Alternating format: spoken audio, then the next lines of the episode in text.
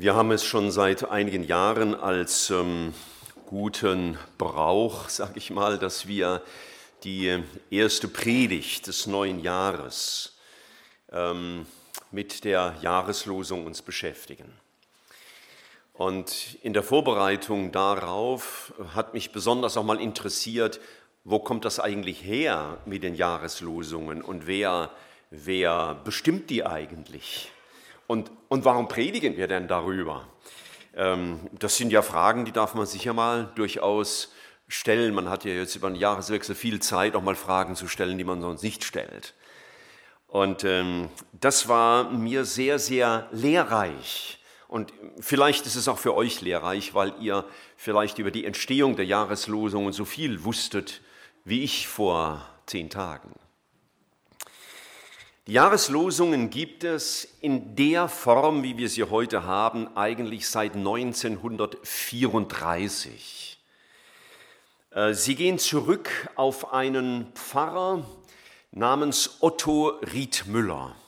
Und jeder, der mit der U12 zur Gemeinde kommt, der hört bei den, der Durchsage der Haltestellen Riedmüller Haus.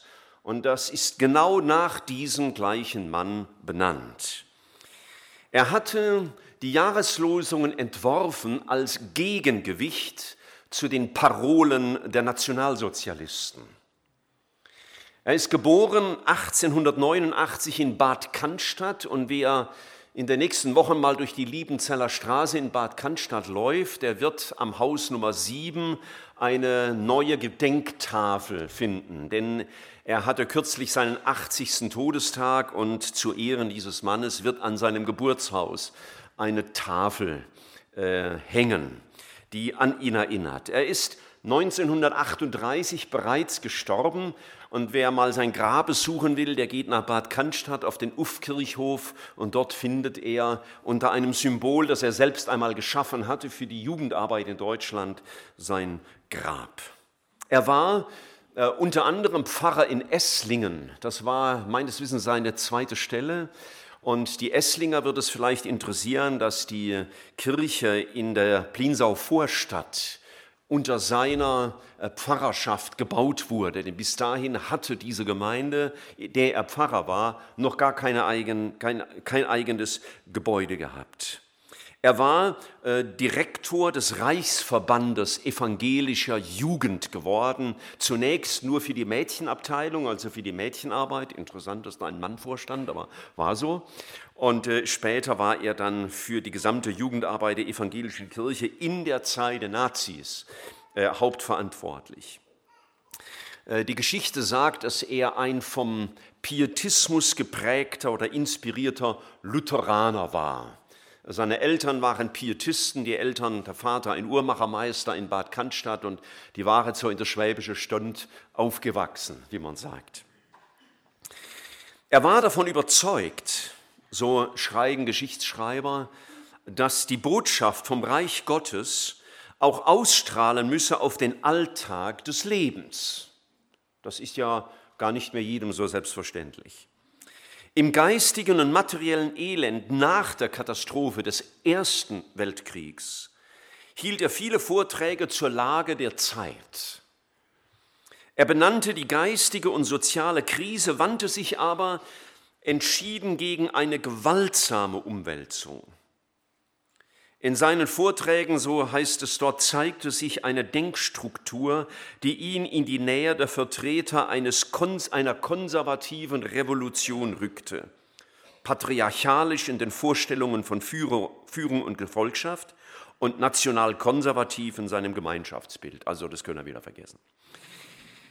Aber was mir ganz hilfreich war, auch gerade für unsere Zeit, es heißt über ihn die säkulare, also die verweltlichte und pluralistische, also die beliebige, kann man fast sagen, Demokratie des Weimarer Staates, also der Zeit unmittelbar vor dem Nationalsozialismus, lehnte er ab. Für ihn war das ein Staat ohne Mittelpunkt, ohne Symbol, ohne Weltanschauung. Da, sagte er, wo sonst der Tempel steht, war im Staat von Weimar das Nichts, die elende, weltanschauliche Neutralität. Und ich dachte, wenn heute ein Pfarrer seiner Einflusskraft reden würde, dann könnte er den Satz gerade wiederholen und statt Weimar würde er einfach die Demokratie der Bundesrepublik Deutschland anführen. Ohne Mittelpunkt, ohne Symbol, ohne Weltanschauung, die elende, weltanschauliche Neutralität. Das ist es ja, was unser Volk im Allgemeinen heute prägt. Die ersten Jahreslosungen, die äh, Riedmüller mit seinen Mitarbeitern zusammen ähm, in den Vordergrund schob, waren, wie schon gesagt, ein Gegengewicht gegen die Parolen der Nazis. Und ich habe euch mal die, die meisten der Jahreslosungen aus dieser Zeit äh, in eine Präsentation gestellt und ihr werdet sehr schnell merken, dass die Bibelworte, die da gewählt wurden, eine sehr bewusste Auseinandersetzung darstellten mit dem Geist, der damals in Deutschland herrschte. 1930, das war also schon bevor so ganz offiziell mit den Jahreslosungen losging, man sie so nannte, äh, war das Wort, ich schäme mich des Evangeliums von Christus nicht, denn viele Christen schämten sich, wie auch heute, für das Evangelium. 1931, dein Reich komme und nicht das dritte Reich. Gott hat uns nicht gegeben den Geist der Furcht, sondern der Kraft und der Liebe und der Zucht. Da, wo das Volk lebte von seiner eigenen Kraft, von dem aufstrebenden Nationalsozialismus, da setzten sie das entgegen. Gott gibt uns Kraft dass wir uns nicht fürchten müssen. Und sie proklamierten 1934, das war dann so die erste ganz offizielle Jahreslosung, das Herrnwort bleibt in Ewigkeit. Und die Nationalsozialisten, die waren ja bescheidener, die wollten ja nur tausend Jahre existieren. Aber sein Wort in Ewigkeit. 1935 war die Jahreslosung, auch ihr als die lebendigen Steine bauet euch zum geistlichen Haus gegen die politischen Zielsetzungen der damaligen Zeit oder eines Weltreiches, das man bauen wollte. 36 einen anderen Grund kann niemand legen, außer dem gelegt ist, welcher Jesus Christus. Für Christen war der Grund Jesus und nicht Adolf Hitler. Und 37 machten sie den Christen Mut mit dem Wort, du aber gehe hin und verkündige das Reich Gottes, nicht das damalige Reich dieser Welt. Und 1938 wurden die Christen wieder erinnert, Jesus Christus gestern, heute und derselbe auch in Ewigkeit, egal was die Nazis machen. Und als dann der, der Krieg so langsam heranzog, dann machten sie ihnen Mut mit diesem Wort, fürchte dich nicht, denn ich habe dich erlöst, ich habe dich bei deinem Namen gerufen du bist mein. 1940, das Reich Gottes steht nicht in Worten, sondern in Kraft. Ich meine, die Nationalsozialisten sind sehr kräftig aufgetreten. 1940 waren sie auch noch stark militärisch. Das war ein gutes Wort dagegen. Und deswegen 1941 sucht den Herrn, sucht nicht Hitler. 1943, der Herr ist unser Richter, der Herr ist unser Meister, der Herr ist unser König, der hilft uns. Ich meine, das muss jeden Nationalsozialisten furchtbar aufgeregt haben, wenn er sowas las. 1944, der Herr ist treu, der wird euch stärken und bewahren vor dem Argen. Und das Arge ist natürlich eine, eine Weltanschauung, ist eine ganze Wirkung, aber natürlich auch personalisiert in einem Dämon, der damals in Deutschland regierte. Und 1945, lasst uns aufsehen auf Jesus. Ich meine, wenn die Deutschen damals aufgesehen haben, haben sie ein zerstörtes Land gesehen, in jeder Hinsicht zerstört. Nicht nur die Häuser, auch äh, politisch und menschlich und wirtschaftlich und sozial und vom Selbstbewusstsein her. Für ihn, für Otto Riedmüller war ganz wichtig, besonders die Jugend zu prägen Und zwar durch Predigten und durch Lieder. Er hat auch eine ganze Reihe von Liedern gedichtet. Eines, das für mich bekannteste, ist das Lied Herr, wir stehen Hand in Hand. Das ist auch von Otto Riedmüller.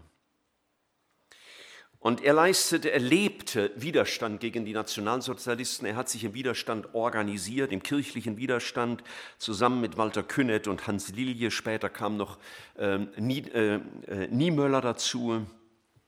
Und dann heißt es äh, über ihn 1938, also noch vor Beginn des Ersten Weltkriegs, starb er letztlich an den Folgen, also medizinisch gesehen an den Folgen einer Gallenoperation aber eigentlich, so heißt es, starb er an gebrochenem Herzen, weil er die Jugend, also die evangelische Jugend, nicht vor den Nazis bewahren konnte. Die evangelische Jugend wurde ja damals eingegliedert in den Nationalsozialismus und das hatte er mit aller Kraft versucht zu verhindern, aber das war ihm leider nicht gelungen. Es war mir sehr,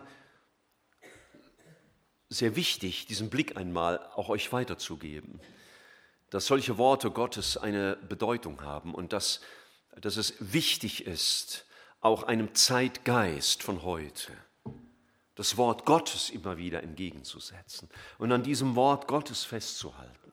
Ich meine, jetzt haben wir es ja einfach in Deutschland. Es will uns ja keiner was.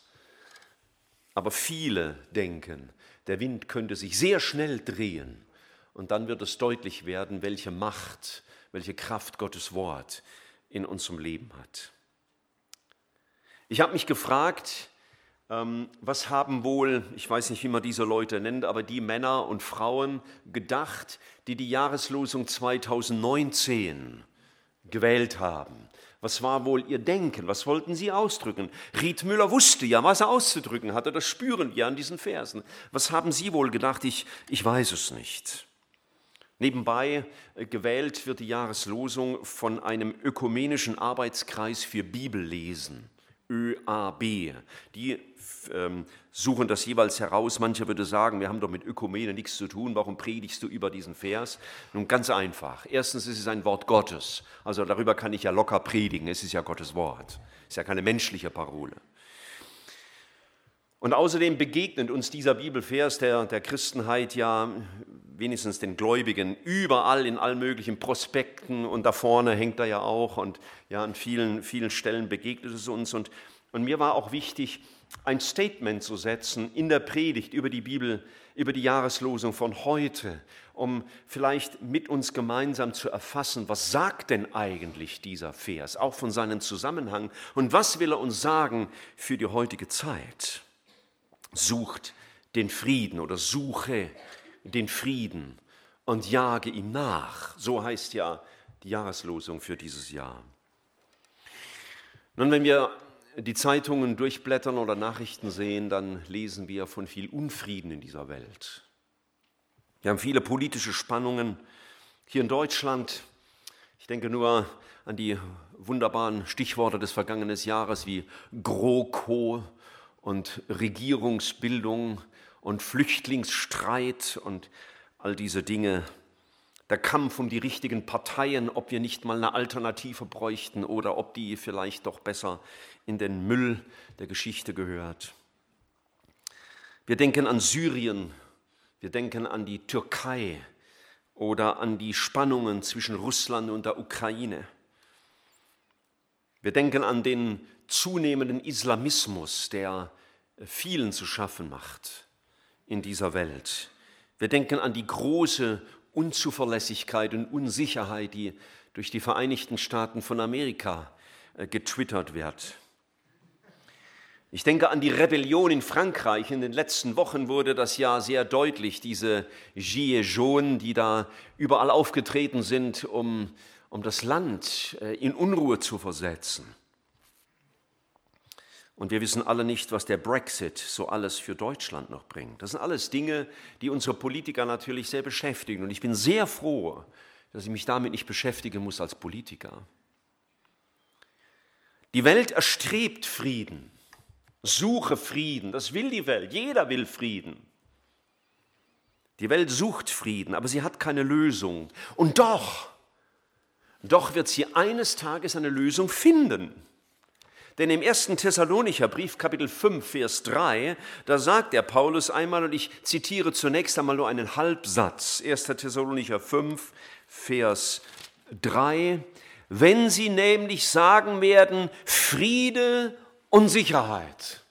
Also es wird eine Zeit sein, da werden die Leute, wird die Welt das proklamieren, endlich haben wir Frieden und endlich haben wir Sicherheit für unsere Welt.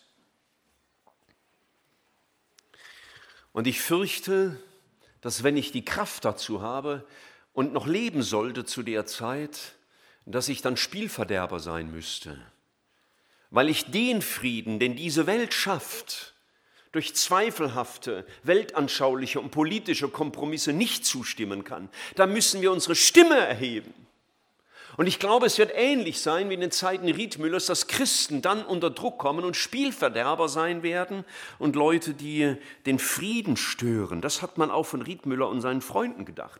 Die haben nämlich die Jahreslosungen auf gelbe Plakate geschrieben, deswegen nannte man das gelbe Sprüche. Und das hat die Nazis so aufgeregt, dass sie es einfach nachgemacht haben, nur mit einer anderen Farbe. Ihr könnt ja mal raten, mit welcher.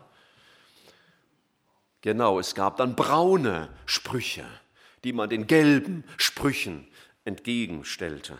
Vielleicht waren sinnigerweise deswegen die Judensterne auch gelb. Vielleicht werden wir eines Tages auch die Spielverderber dieser Welt sein. Damals haben die Nazis ein Gesetz zur Abwehr heimtückischer Angriffe gegen Partei und Staat erlassen. So ernst nahmen sie die Jahreslosung dass sie ein Gesetz dagegen verabschieden mussten. So mächtig war das Zeugnis der Christen, dass er mit aller Kraft bekämpfen musste. Und wenn wir jetzt die Jahreslosung in ihrem Zusammenhang lesen, dann ahnen wir vielleicht, so, so nett und kuschelig ist das nicht. Suche Frieden und jage nach. Wenn du mal Psalm 34 äh, noch mit aufschlagen willst, ich lese mal die Verse 14 und 15, Psalm 34. Verse 14 und 15. Und da heißt es, behüte deine Zunge vor Bösem und deine Lippen, dass sie nicht betrügen. Weiche vom Bösen und tue Gutes. Suche den Frieden und jage ihm nach. Böse ist alles, was dem Wort Gottes entgegensteht. Es mag noch so beeindruckend sein, es mag noch so friedevoll aussehen. Wie Paulus es sagt, eines Tages wird die Welt schreien, Friede und Sicherheit, wir haben es geschafft. Aber es wird ein Friede sein, nicht nur ohne das Wort Gottes, sondern ein Friede entgegen dem Frieden, den Gott schenken will. Und deswegen wird dieser Friede böse sein. Es wird ein Friede sein, der täuscht, Weiche vom Bösen oder Vers 14, behüte deine Zunge vor Bösem.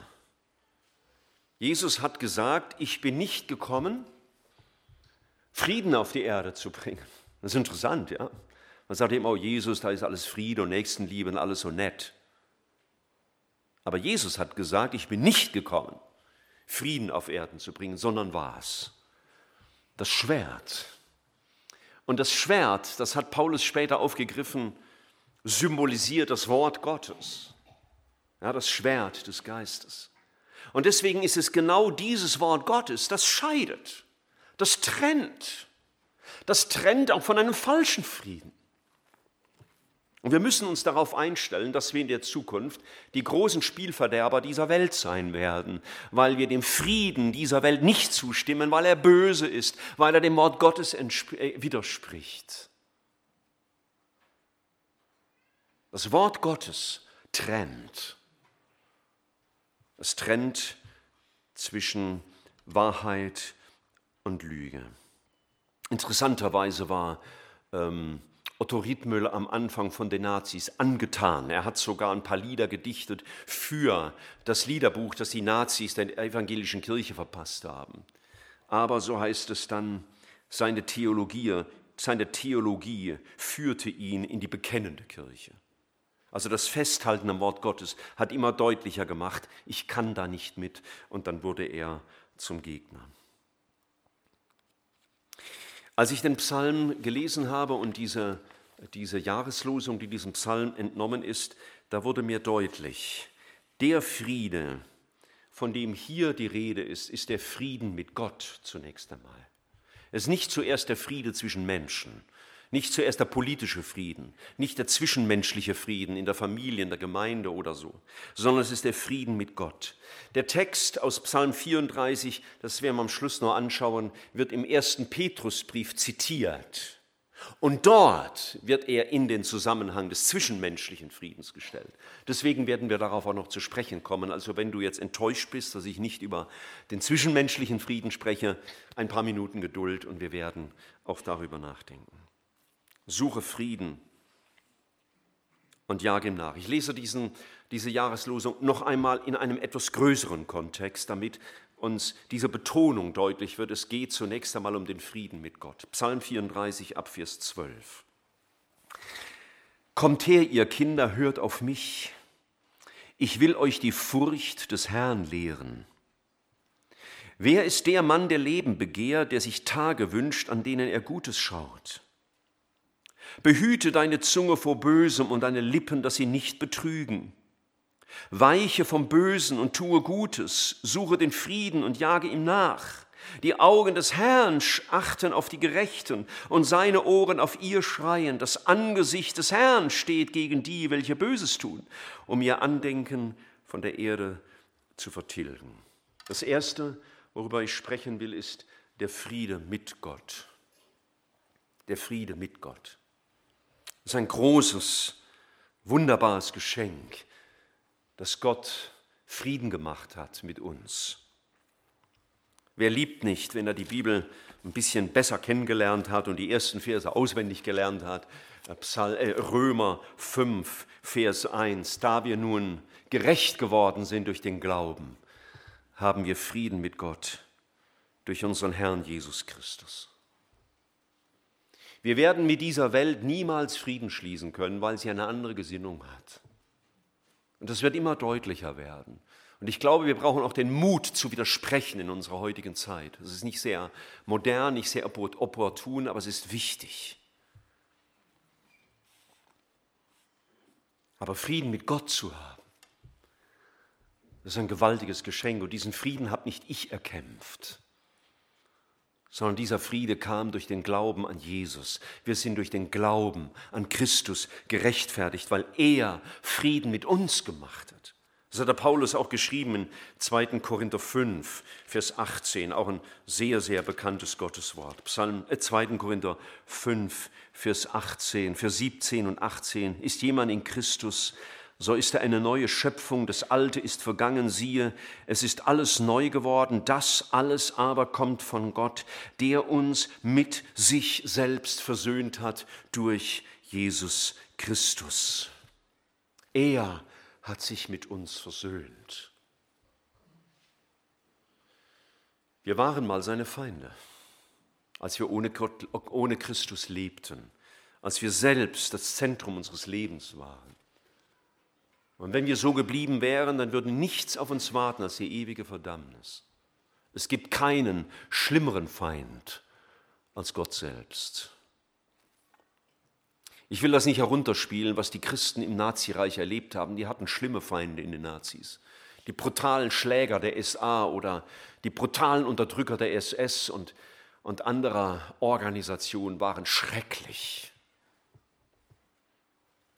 Aber die Bibel sagt, schrecklich ist es wirklich, in die Hände des lebendigen Gottes zu fallen. Und dass Gott mit uns Frieden gemacht hat durch Christus, ist gewaltig. Dass du heute Morgen, wenn du ein Gotteskind bist, aufstehen konntest im Frieden mit Gott, das ist nicht zu überschätzen. Paulus schreibt in Kolosser 1, Vers 20, Kolosser 1, Vers 20, er hat durch ihn alles mit sich selbst versöhnt, indem er Frieden machte durch das Blut seines Kreuzes. Billiger war dieser Frieden nicht zu haben als durch den, das Blut seines Kreuzes. Und ich kann natürlich nicht umhin, dir heute Morgen, ob du Kind bist, Jugendlicher, Erwachsener oder alter Mensch, ob du fromm bist oder nicht, ich komme nicht hin, umhin, dir die Frage zu stellen, bist du versöhnt mit Gott? Hast du die Gewissheit der Vergebung deiner Schuld? Hast du dein ganzes Leben auf Christus aufgebaut? Ist er dein Erlöser? Hast du diese Gewissheit, diese frohe Gewissheit, die unerschütterlich ist? Er ist mein Erlöser. Ich habe Frieden mit Gott. Ruhst du im Glauben an diesen Erretter? Das musst du wissen. Wenn du heute noch abgerufen würdest von dieser Welt, wenn du heute sterben müsstest, dann musst du wissen, ob du bei Jesus bist. Das ist wichtig. Und ich wünschte, dass jeder, der das nicht für sich sagen kann, heute sich neigt vor Christus und sich und das annimmt im Glauben, Herr, du hast auch für mich Frieden gemacht durch das Blut deines Kreuzes. Es ist kein großer Schritt. Doch, es ist ein großer Schritt, es ist ein, ein alles verändernder Schritt, aber er ist nicht kompliziert. Wir dürfen Frieden haben durch Jesus mit unserem himmlischen Vater. Und in ein, neue, in ein neues Jahr zu gehen, in diesem Frieden mit Gott, ist viel bedeutender als Frieden zu haben wegen irgendwelchen Lebensumständen. Aber darauf will ich auch zu sprechen kommen. Frieden in unserem Herzen. Wir haben einmal Frieden mit Gott in, in Hinsicht unserer Errettung, aber wir brauchen auch Frieden in unserem Alltag, die Ruhe des Glaubens, könnten wir auch sagen. Suche Frieden, suche den Frieden in Gott. Ich weiß nicht, was alles auf uns zukommen wird in diesem Jahr. Eines wird ziemlich sicher sein, es wird manches geschehen, was dir diesen Frieden raubt. Es wird manches geschehen, was dich aus der Spur wirft. Es wird manches geschehen, was dich irritiert, dass du nicht mehr weißt, wo oben und unten ist. All das kann passieren. Und da sagt Gott, suche Frieden, suche Frieden bei ihm und jage diesem Frieden nach. Paulus hat ja seine Briefe im Neuen Testament, die allermeisten jedenfalls, mit einer Redewendung begonnen, die er nicht nur einfach so hingeschrieben hat, weil man es schreibt, sondern das war ihm wichtig, wie zum Beispiel an die Römer. Gnade sei mit euch und Friede von Gott, unserem Vater und dem Herrn Jesus Christus. Frieden, zu ruhen in Christus, Frieden zu haben, weil wir wissen, er regiert, er ist souverän. Mein Leben, meine Umstände sind in seinen Händen. Mich bewegt da immer wieder dieses Wort aus Römer 15 im Vers 13, der sehr kompakt, äh, wie Paulus ja oft formuliert hat. Und er sagt dort, Römer 15, Vers 13, der Gott der Hoffnung aber erfülle euch mit aller Freude und mit Frieden im Glauben. Frieden im Glauben. Frieden im Vertrauen auf diesen Gott, Frieden im Blick auf diesen allmächtigen Gott, der mich und meine Lebenslage in seiner Hand hat, der größer ist als meine Umstände, größer ist als meine Angst, größer als all meine kümmerlichen Versuche, mein Leben zu verändern. Und den Philippern schreibt er diese, denke ich, auch vielen sehr gut bekannten Worte, im Kapitel 4, im Vers 6, sorgt euch. Ach ja, ja, sorgt euch um nichts. Vielleicht musst du mir das dieses Jahr auch mal sagen, wenn du äh, Sorgenfalten auf meiner Stirn sehen würdest. Es sei denn, ich habe sie wegen dir, dann sag das besser nicht. Sorgt euch um nichts, sondern in allem lasst durch Gebet und Flehen mit Danksagung eurer Anliegen vor Gott kund werden. Und da kommt es wieder. Und der Friede Gottes. Suche diesen Frieden und jage ihm nach. Geschwister, wir sind sehr beschäftigt, wenn Lebensumstände uns in Unruhe versetzen, dass wir unsere Lebensumstände ändern wollen und Menschen ändern wollen und uns ändern wollen oder was auch immer. Aber was hier gesagt wird, ist, der Friede Gottes kann uns bewahren. Und er kann uns bewahren, obwohl die Umstände sind, wie sie sind. Und schau, diesen Frieden, den haben wir nicht automatisch. Der ist nicht so über uns ausgegossen und es bleibt jetzt immer so bis zum Jahresende. Nein, dieser Friede kann schneller schmelzen wie der Schnee. Und deswegen sagt das Wort Gottes, suche Frieden und jage ihm nach, suche die Nähe Gottes. Interessant ist ja, dass der, der David diesen Psalm 34, aus dem die Jahreslosung entnommen ist, in einer dramatischen Situation geschrieben hat. Da war er ja vor dem Abimelech und hat sich wahnsinnig gestellt. Der war also richtig in Not. Der hatte für eine Zeit nicht seinen Frieden beim Herrn gesucht, sondern hatte menschliche Lösungen. Und dann hat er begriffen, ja, suche den Frieden, den Gott schenkt, such die Nähe Gottes, such das Vertrauen in den Herrn. Suche Frieden und jage ihm nach. Und dessen dürfen wir uns immer wieder neu gewiss werden und uns daran festhalten und es dem Feind entgegenhalten und es dem Herrn vorhalten und uns daran festhalten. Sein Friede ist größer. Der Frieden durch Gottes Gegenwart. Ich bin bei dir. Was wäre das eine schöne Losung für dieses Jahr auch? Ich kann es ja mal vorschlagen. Mal schauen, ob Sie darauf eingehen. Ich bin bei dir. Das ist der Friede Gottes. Der Friede Gottes kommt aber nicht einfach nur dadurch, dass ich jetzt mal ein frommes Gebet spreche, sondern, der Frank hat uns vorhin dazu auch schon einiges gesagt, durch einen geistlichen Wandel. Wir können nicht einfach leben, wie wir wollen und dann sagen, Herr, gib mir jetzt Frieden in meinen Problemen. Na, das funktioniert so nicht. Das hat ja auch der David begriffen im Psalm 34. Er ist ganz andere Wege gegangen. Er hat gehandelt, wie die Ungläubigen handeln. Er hat sogar betrogen, eben wo er sich vor dem Abimelech wahnsinnig stellte. Und später, da hat er so getan, als würde er nach Israel einfallen und Israeliten äh, bekämpfen. Er hat sich sehr verirrt und deswegen war ihm das so wichtig, ich muss Gott suchen und seine Nähe. Ich brauche einen geistlichen Wandel. Paulus hat im Römerbrief das einmal so gesagt im Vers 5. Diejenigen aber, die gemäß der Wesensart des Geistes sind, trachten nach dem, was dem Geist entspricht. Denn das Trachten des Fleisches ist Tod. Das Trachten des Geistes aber ist Leben und Frieden. Nach ihm zu trachten, seinem Wort zu gehorchen, wirkt Frieden. Du kannst diesen Frieden, von der die Jahreslosung spricht, nicht erleben,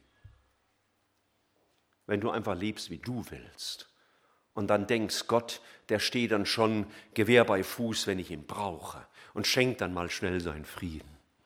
Nein, manchmal kommt der Unfriede sogar durch Gott, weil er uns schütteln muss, unseren Eigensinn aufrütteln muss.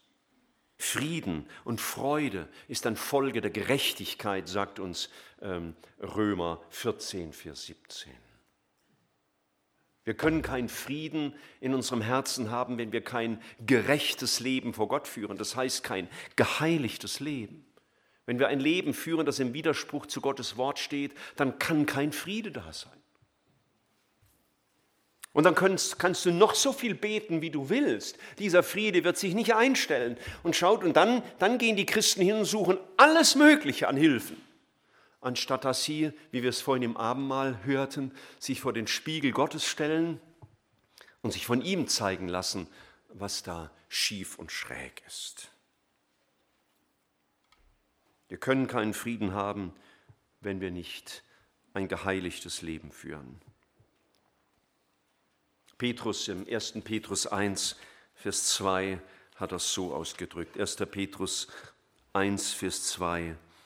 Da redet er von Menschen, die auserwählt sind, gemäß der Vorsehung Gottes des Vaters, in der Heiligung des Geistes, zum Gehorsam und zur Besprengung mit dem Blut Jesu Christi, Doppelpunkt, Gnade und Frieden werde euch mehr und mehr zuteil euch, die ihr in der Heiligung des Geistes und im Gehorsam Gott gegenüber lebt und in der Realität der Vergebung eurer Schuld.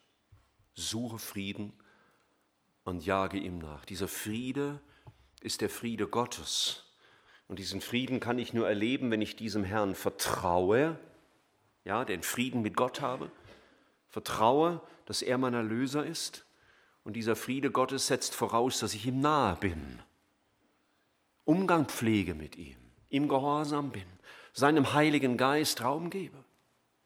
Es ist manchmal gut, wenn wir keinen Frieden haben. Denkst, was? Was ist denn das? Ja, es ist manchmal gut, wenn wir keinen Frieden haben, damit wir merken, ey, da stimmt was nicht in meinem Leben.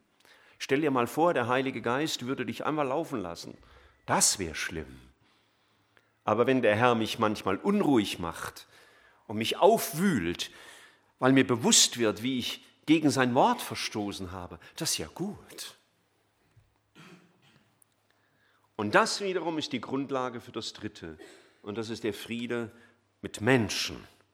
Und jetzt möchte ich die Parallelstelle lesen oder das Zitat im Neuen Testament. 1. Petrus 3. Da wird genau unsere Jahreslosung zitiert, aber in einem etwas anderen Zusammenhang, wenigstens teilweise. 1. Petrusbrief, Kapitel 3, und ich lese ab Vers 8 bis Vers 11. Und irgendwann kommt es dir bekannt vor. 1. Petrus 3 ab Vers 8. Endlich aber seid alle gleichgesinnt, mitfühlend, voll brüderlicher Liebe, barmherzig, gütig.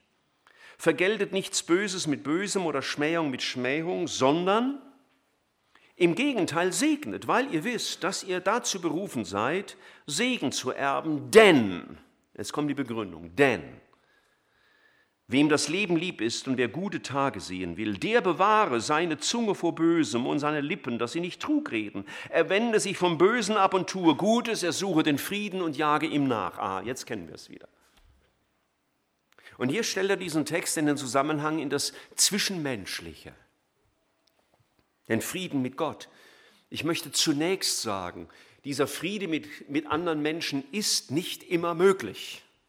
Es geht nicht immer. Ich meine, wir haben ja schnell so äh, Ausreden, ja. Da hat man Krach mit jemandem und sagt, ja, mit der kann man ja keinen Frieden haben. Steht zwar in Römer 12, Vers 18, so viel an euch liegt, äh, habt mit allen Menschen Frieden, aber es geht mit dem Josua einfach nicht. Da ist ja der schuld. Ja, das ist billig. Aber manchmal geht es wirklich nicht. Denn es gibt keinen Frieden aufgrund, auf Kosten der Wahrheit. Es gibt keinen Frieden auf Kosten des Wortes Gottes. Das ist das, was ich am Anfang auch angesprochen habe, was die, was die Widerstandskämpfer in der Nazizeit machen mussten. Sie konnten diesen Frieden, dieser nationalen Begeisterung nicht zustimmen. Sie mussten widersprechen. Sie waren Quertreiber, sie waren Spielverderber. Ja, das geht nicht immer. Aber das darf uns nicht so schnell zur Ausrede werden. Immerhin, sie haben ja ein Gebot unseres Herrn, wir sollten Frieden halten. Und hier werden uns einige Bausteine genannt, wie dieser Friede gelebt wird, auch zwischen uns. Vers 8, seid gleichgesinnt. Nun wirklichen Frieden mit Geschwistern kann ich dort haben, wo wir die gleiche Gesinnung haben, wo Menschen wirklich bekehrt sind, wiedergeboren, wo sie Jesus nachfolgen, wo sie ihm ähnlicher werden wollen, wo sie ihn erwarten. So da ist Gesinnung gleich. Nicht immer die gleiche Meinung, nicht die gleiche Ansicht über gewisse Bibeltexte, aber die gleiche Gesinnung der Hingabe und der Nachfolge Christus gegenüber. Seid mitfühlend. Frieden kann nur dort geschehen, wo wir wegsehen von uns, nicht auf uns fixiert sind, sondern auf den anderen. Frieden gibt es nicht, wenn ich mich in den Vordergrund äh, ziehe. Das können wir manchmal bei den anderen besser beobachten wie an uns. Ich habe neulich zwei Kinder beobachtet, die haben gestritten miteinander. Und ich habe mich gefragt, was ist eigentlich die Ursache für ihren Streit? Letztlich. Das ist nicht das Spielzeug oder der letzte Keks aus der Dose, wer den jetzt kriegt, sondern es ist der Egoismus. Ich will. Und er sagt hier, seid mitfühlend, voll brüderlicher Liebe und seid barmherzig. Barmherzig auch mit den Schwächen und Mängeln des anderen. Oh, wir Christen, besonders wir bibeltreuen Christen, wir können sehr unbarmherzig werden. Das sind die strengen Maßstäbe von Gottes Wort und die werden natürlich mit ganz eisernem Griffel geschrieben. Und wenn dann einer nicht gehorsam ist, dann buff, knallen wir mal den passenden Bibelvers an den Kopf. Bitte, ich habe nicht gesagt, wir sollten einander nicht mehr ermahnen. Das wäre auf der anderen Seite vom Pferd gefallen. Aber barmherzig, sagt er. Frieden untereinander ist nicht möglich ohne Barmherzigkeit mit den Schwächen und den Grenzen eines anderen. Und seid gütig, das heißt, wollt auch das Gute sehen. Seht es auch und fixiert euch nicht immer nur auf das, was nicht passt. Gütig heißt das Gute sehen und sehen wollen. Und diesem Frieden, dem gilt es tatsächlich nachzujagen. Der ist nicht so einfach zu machen. Der kostet mich was. Und genau wie es zwischen zwei Kindern, die streiten, den Frieden untereinander kostet immer meinen Stolz. Und das hat Christus vorgelebt. Er wird Mensch, hat alles verlassen und alles dran gegeben, auf die Erde zu kommen, um uns mit ihm zu versöhnen und billiger geht Frieden nicht zwischen Menschen. Wenn Christus den Preis zahlen musste, sein ganzes Ich herzugeben, um Frieden zu schaffen mit uns, kriegen wir es nicht billiger. Du kannst nicht Frieden haben mit deiner Ehefrau, wenn du dein Leben nicht verlierst. Dein Ich, deinen Willen, deine Ehre. Du kannst keinen Frieden haben mit deiner Schwester, wenn du egoistisch bleibst oder mit irgendeinem Gemeindemitglied. Das geht nicht. Es geht nicht billiger. Und wenn da die Begriffe stehen, suche und jage nach, dann sind das von der ursprünglichen Bedeutung aus dem Hebräischen ganz dringende, drängende Worte, ernste Worte, die, die Einsatz fordern. Nicht, nicht so, so ab und zu denke ich da mal dran, sondern ich konzentriere mich darauf. Wenn ich etwas nachjage, dann muss ich alles andere ausblenden. Ich meine, wenn da einer im Fußball den Ball hinterherjagt, dann wird er nicht über seine Weihnachtsgeschenke nachdenken so lange. Er hat nur einen Gedanken. Ich will schneller am Ball sein als der andere. Das Nachjagen. Und so sagt Paulus, oder sagt der Text, der Petrus hier und der, der David im Alten Testament, suche den Frieden und jage ihm nach. Ich lese weiter, Vers 9. Vergeltet nicht Böses mit Bösem oder Schmähung mit Schmähung, sondern im Gegenteil segnet. Ja, es gilt zu vergeben. Auch im kommenden Jahr werden wir in der Gemeinde, in unseren Familien einander zu vergeben haben. Es wird unausweichlich sein. Und mich zu hüten vor bösen Reaktionen, also vergeltet nicht Böses mit Bösem. Also du hast mir Böses getan, dann haue ich dir auch mal eine runter. Also ich hoffe, dass wir das sowieso nicht mit der Hand erledigen in der Gemeinde, aber Worte verletzen ja manchmal mehr als Fäuste. Sondern im Gegenteil segnet, weil ihr wisst, dass ihr dazu berufen seid, Segen zu erben. Das heißt, achte auf deine Worte. Ich glaube, es wird immer ganz besonders dann gefährlich, wenn wir gereizt werden. Werdet ihr auch manchmal gereizt? Aha. Ja. Denkst, oh ja, ich habe eine reizende Frau oder so. Ich habe einen reizenden Kollegen, ja, die widersprechen und die. Und dann kocht etwas hoch. Ich habe im letzten Jahr 1. Korinther 13 gründlich durchgenommen. Da heißt es mal, lasst euch nicht erbittern, heißt es doch da. Und das heißt vom Griechischen her so viel wie, bring keine Schärfe rein.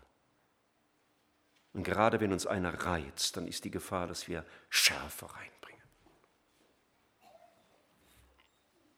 Vergelte Böses mit Gutem. Und dann heißt es im Vers 11, er wende sich ab vom Bösen. Abwenden heißt, ich drehe mich wirklich weg. Das ist Entschlossenheit. Das ist ganz und gar, ich will nicht dem Bösen Raum geben. Dem Frieden nachzujagen braucht Entschlossenheit auch gegen mein Ich, mein Stolz, mein Recht, meine Verletztheit entschlossen im Kampf. Und dann heißt es eben, er suche den Frieden und jage ihm nach. Als ich die Jahreslosung las und wusste, ich sollte darüber predigen, ist mir zu diesem und jage ihm nach natürlich gleich im Neuen Testament eine Stelle aufgeschrieben, wo Frieden und Jagen vorkommt. Teste mal eure Bibelkenntnis, wo kommt Jagen und Frieden im Neuen Testament in einem Vers noch vor? Ha? Sehr gut, Dankeschön. Hebräer 12, Vers 14. Jaget aber nach dem Frieden gegen jedermann und der Heiligung. Es geht nicht anders. Es gehört zusammen. Sucht den Frieden. Den Frieden mit Gott. Ich hoffe, dass du ihn hast, weil du Gottes Kind bist. Errettet bist, weißt um die Vergebung deiner Schuld, weißt um die Errettung und dass du den Frieden mit Gott lebst und erlebst in deinem Herzen, mitten in all dem Chaos, das das Leben mit sich bringt. Suche diesen Frieden, suche seine Nähe. Altes Lied sagt, suche Jesus und sein Licht, alles andere hilft dir nicht. Suche den Frieden in deinem Herzen durch Gottes Gegenwart und durch einen geistlichen Wandel und dann werden wir auch den Frieden mit Menschen suchen. Das kann nicht ausbleiben. Wer Frieden mit Gott lebt, der wird nicht aufhören, Menschen, äh, Frieden mit Menschen zu suchen. Aber diese Reihenfolge war mir wichtig.